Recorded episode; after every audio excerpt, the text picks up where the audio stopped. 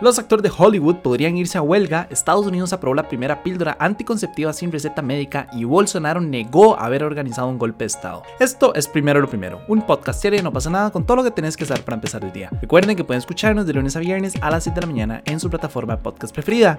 Y hoy quería comenzar contándoles, en realidad actualizándoles un poco sobre lo que ha sucedido con la huelga de guionistas. Tal vez no están al tanto, tal vez se les olvidó, pero hace creo que fueron como dos meses, tal vez poco más de dos meses, el sindicato de guionistas de Estados Unidos anunció que iban a irse a huelga luego de no alcanzar un acuerdo con la Alianza de Productores de Cine y Televisión. Ellos, entre lo que estaban pidiendo, era que se les diera una compensación de al menos 600 millones de dólares en aumentos salariales y en los residuales justos, en especial en las plataformas de streaming.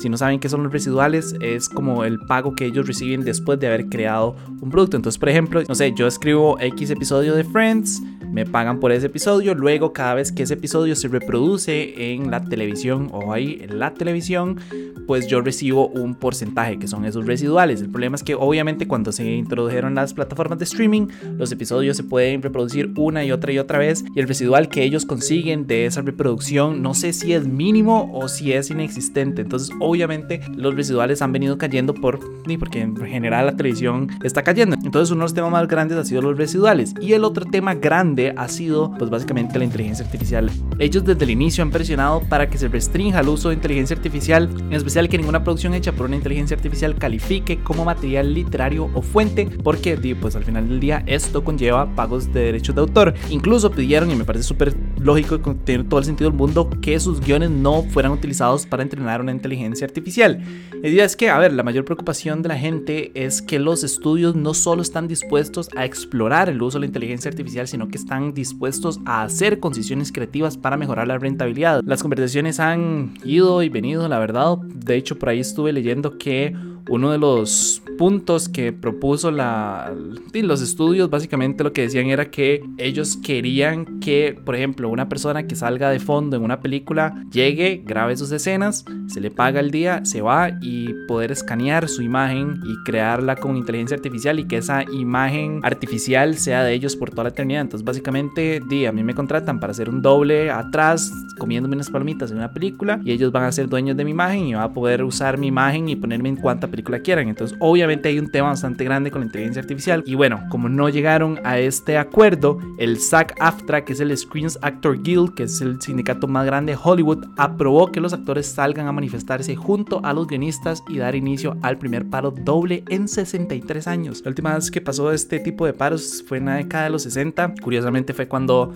la televisión estaba agarrando como fuerza y entonces pues obviamente había que empezar a regular todo este monstruo que se convirtió en la televisión. Pero sí, de darse esta huelga porque como les conté, yo lo que dieron fue el permiso de que los actores vayan, pero di, básicamente se estarían cerrando los pocos estudios de cine y televisión que aún quedan abiertos en Estados Unidos. También se paralizarían rodajes internacionales y en general todos los estrenos de los próximos meses se podrían llegar a atrasar. Tengo entendido que por ejemplo ya los actores, por ejemplo los de Oppenheimer dijeron que ellos no van a ir al estreno de la película, ya no se puede hacer promociones de películas, o bueno, los actores no van a salir en las promociones de películas que podrían llegar a salir más adelante. Creo que de hecho los semis los anunciaron ayer o antier y bueno, podrían llegar a suspenderlos y pasarlos a final de año, al próximo año, no sé, hasta que esto se llegue a solucionar. Entonces, nada, es un tema súper grande, los vamos a estar actualizando. Es algo que se podría solucionar en seis semanas o en seis meses. En otros temas, oficialmente la FDA aprobó la primera píldora anticonceptiva sin receta de Estados Unidos. Específicamente se aprobó la venta de la pastilla O-Pill y según la FDA, cuando se usa según las indicaciones, no solo es segura, sino que es muchísimo más eficaz que los métodos anticonceptivos sin receta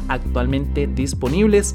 Por el momento no se ha revelado cuándo va a estar disponible ni cuál va a ser el precio. Nada más dijeron que lo van a vender en farmacias, supermercados, en internet, pues básicamente en todo lado. Esa es la idea de tenerlo sin receta. Tal vez para darles un poco de información, desde 1973 se aprobó el uso de esta pastilla como anticonceptivo y entre sus efectos secundarios están hemorragias irregulares, dolores de cabeza, mareos, náuseas y aumento del apetito.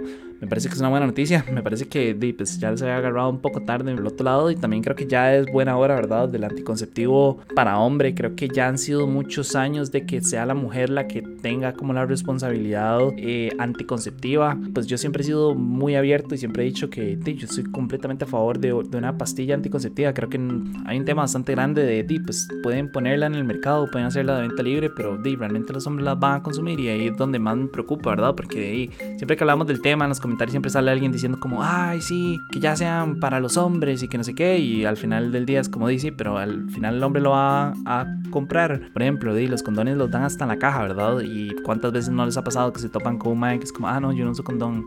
Entonces, y pues creo que también hay un tema bastante importante ahí, como que tenemos que hacer un cambio social, educativo para pues, poder surgir más en este tema. Antes de pasar al último tema, quería agradecerle como siempre a Cococo por patrocinar este episodio. Recuerden que Cococo cuenta con todo equipo que los va a asesorar y darle soporte en todo lo relacionado con la tecnología de la información, desde ayudarle que la infraestructura de sus centros de datos sean óptimos, pasando por soluciones a la medida y hasta prevención, detección y respuesta a incidentes de ciberseguridad. Os he dicho, también quería recordarles que este podcast es gracias a ustedes y sus suscripciones, entonces si quieren que podamos seguir haciendo este tipo de contenido, la mejor forma de apoyarnos es a través de patreon.com slash no pasa nada oficial. Y ahora sí, para cerrar, Jair Bolsonaro negó haber planeado un golpe de estado para mantenerse en el poder luego de perder las elecciones el año pasado. Todo esto viene de una serie de acusaciones hechas por el senador derechista Marcos Doval. Bolsonaro estuvo casi dos horas en interrogatorio con la Policía Federal.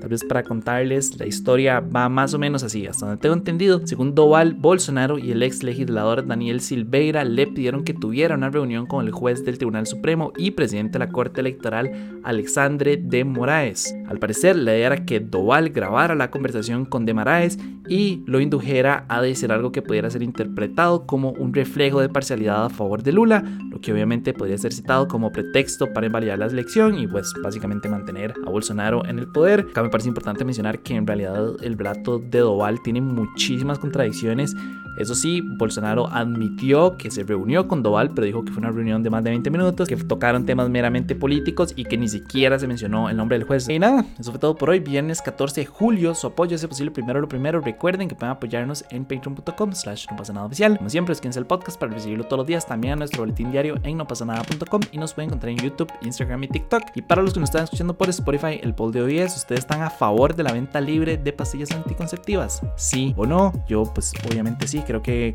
todas las personas tienen el derecho a decidir sobre su concepción y si no quieren tener un hijo, pero quieren tener relaciones, están en todo el derecho de hacerlo. Más bien me parece súper responsable, no sé ustedes qué opinan, pero nada, feliz viernes, espero que logren descansar y me escuchan el lunes. Chao.